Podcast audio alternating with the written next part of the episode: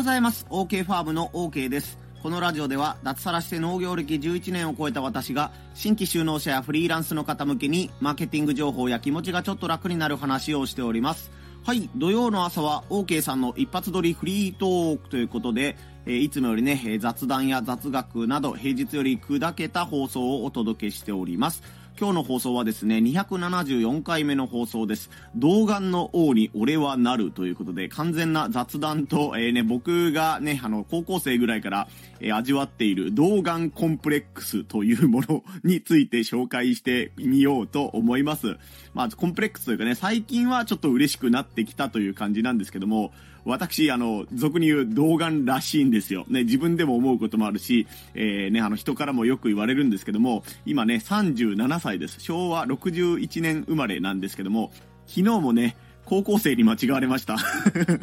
あの、高齢者施設に、まあ、親戚が入所しているので、まあ、久々に顔を出したんですけども、なんかね、あの、みんなでテーブルみたいなところころを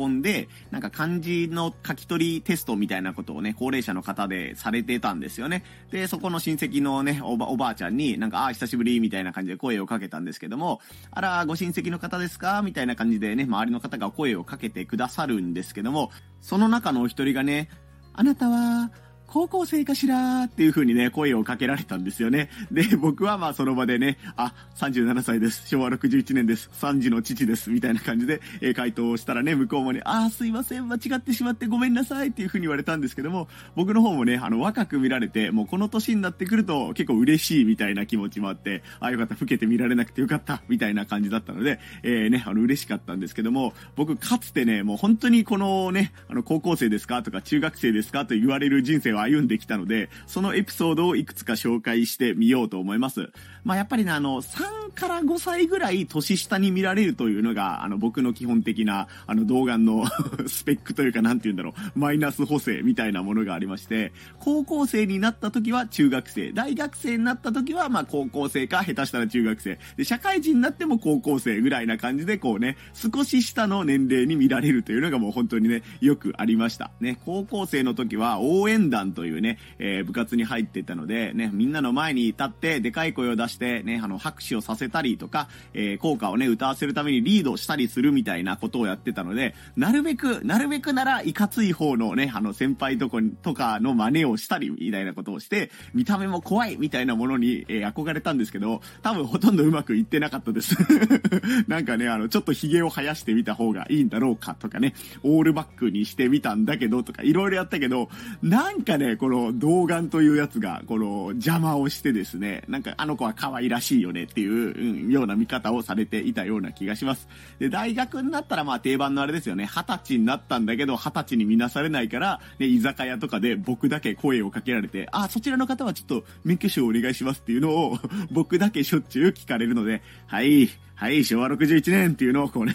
見せて、あー失礼しました、みたいな感じ言ったけど、ね、もうそれはもう仕方ないような感じですよね。で、社会人になってからもこれが続きますね。社会人でになってスーツを着てる時はね、もちろん大丈夫なんですけども、ね、あの、ちょっと休日のカジュアルな格好とかジーンズみたいな格好で、えーね、お店に入って、ね、居酒屋みたいなところに行ったら、あーそちらの方免許証確認をって言われたりとか、えーね、うちのじいちゃんから、お歳暮とかお中元でね、ビールを1ケース2ケース買ってってこいっていう風に言われて、スーパーとかにね、買いに行くんですけども、その時も、あ、すいません、こちらはお酒になりますので、ちょっと、みたいな感じのことを言われたりとか、あの、年齢確認をしますので、少々お待ちください、みたいな感じで、こうね、売り場のレジの人が上司を呼びに行くみたいな、こういう時どうすればいいんだろう、みたいな、あからさまに未成年がお酒を買ってるけど、私では注意できないから、ちょっと上司を呼んでこよう、みたいなね、この謎の1、2分の待ち時間を食らうみたいなこともあったりしました。でですね、あの、スーパーとか居酒屋だけにとどまらず、ね、あの、引っ越して、初めてね、あの、違うところの美容院というか散髪屋に行ったんですよ。まあ、1000円カットとかね、激安のところではあるんですけども、で、多分僕が30歳ぐらいだったんですよね、その引っ越した時が。で、髪を切ってくれる人は多分20代前半か、まあ、25歳かなぐらいかなっていう方に切ってもらったんですけども、ね、やっぱり僕が童顔だったんでしょうね。髪をちょきちょきしながら2、3分したところで、ね、君、部活は何をやっとるん？っていう風に言われて えーっていう話をしたんですけど、確実に高校生に間違われたなっていうことで、ね、あ、すいません。多分あなたより年上です。今、子供が、子供が2人います。みたいな感じで言って、えー、すいません、失礼しましたみたいな感じのことをね、言われたことが散髪屋で、えー、そういうエピソードがあります。で、極めつけというか、もうね、あの、これならまあ自宅にいれば大丈夫じゃないかと思うじゃないですか。外にいるからね、動画に見られてね、子供扱いされるんだと思うんですけども、ね、あの、自宅にね、あの、子供と一緒に留守番している時に、ね、あの、ピンポーンってなって、保険のね、飛び込み営業の方がやってこられたんですよ。その方も多分20代前半かね、まあ、飛び込み営業新規でやるって言ったらそんぐらいの若い方が多いと思うんですけども、ガラガラーとね、ドア開けて、ね、あ、ど、どうされましたかって言ったら、あ、何々保険のね、営業なんですけども、って言われた時に、ね、子供と手を繋いで出たわけですよね。留守番をしていたので。その時に僕に向かって、あの、お父さんはいらっしゃいますか？って言われたことが一回あります。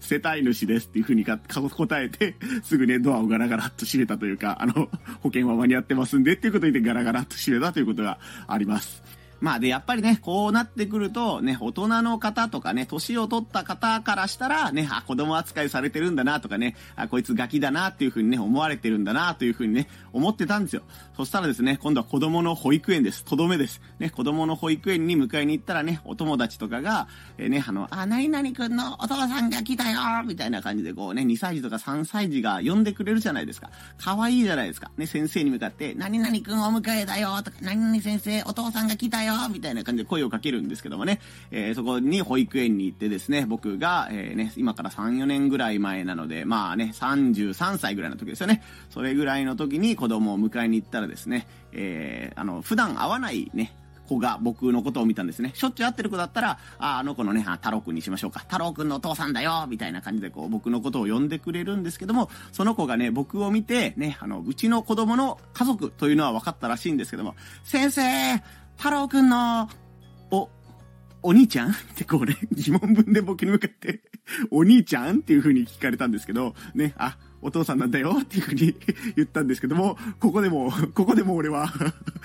5歳児ぐらい3歳児の子にも間違われてしまうのかということでね、自分の動画っぷりをね、そこら辺からなんか自信じゃないですけどね、コンプレックスだったものが、あもう若く見られるっていいことだなっていう風な、えー、気分に少しずつなってきているということです。ね、えー、もうね、あの2が本当嫌だったんですよ、今までね。あの、免許証出せじゃの言われたりとかね、えー、子供扱いされたりっていうのが嫌だったんですけども、もうこの年齢になってってくるとね、37歳になってくると、もうネタにもなるし、ね、あ、老けて見られないんだっていうのが嬉しいなというふうな、ふうに思うことができたので、どうせならね、40歳に、えー、なったのにまだ高校生に間違われるとか、45歳なのに高校生に間違われたみたいなね、この記録をギネスじゃないですけどね、なんて言うんでしょう。ちょっと前のあの、美魔女みたいな感じで、この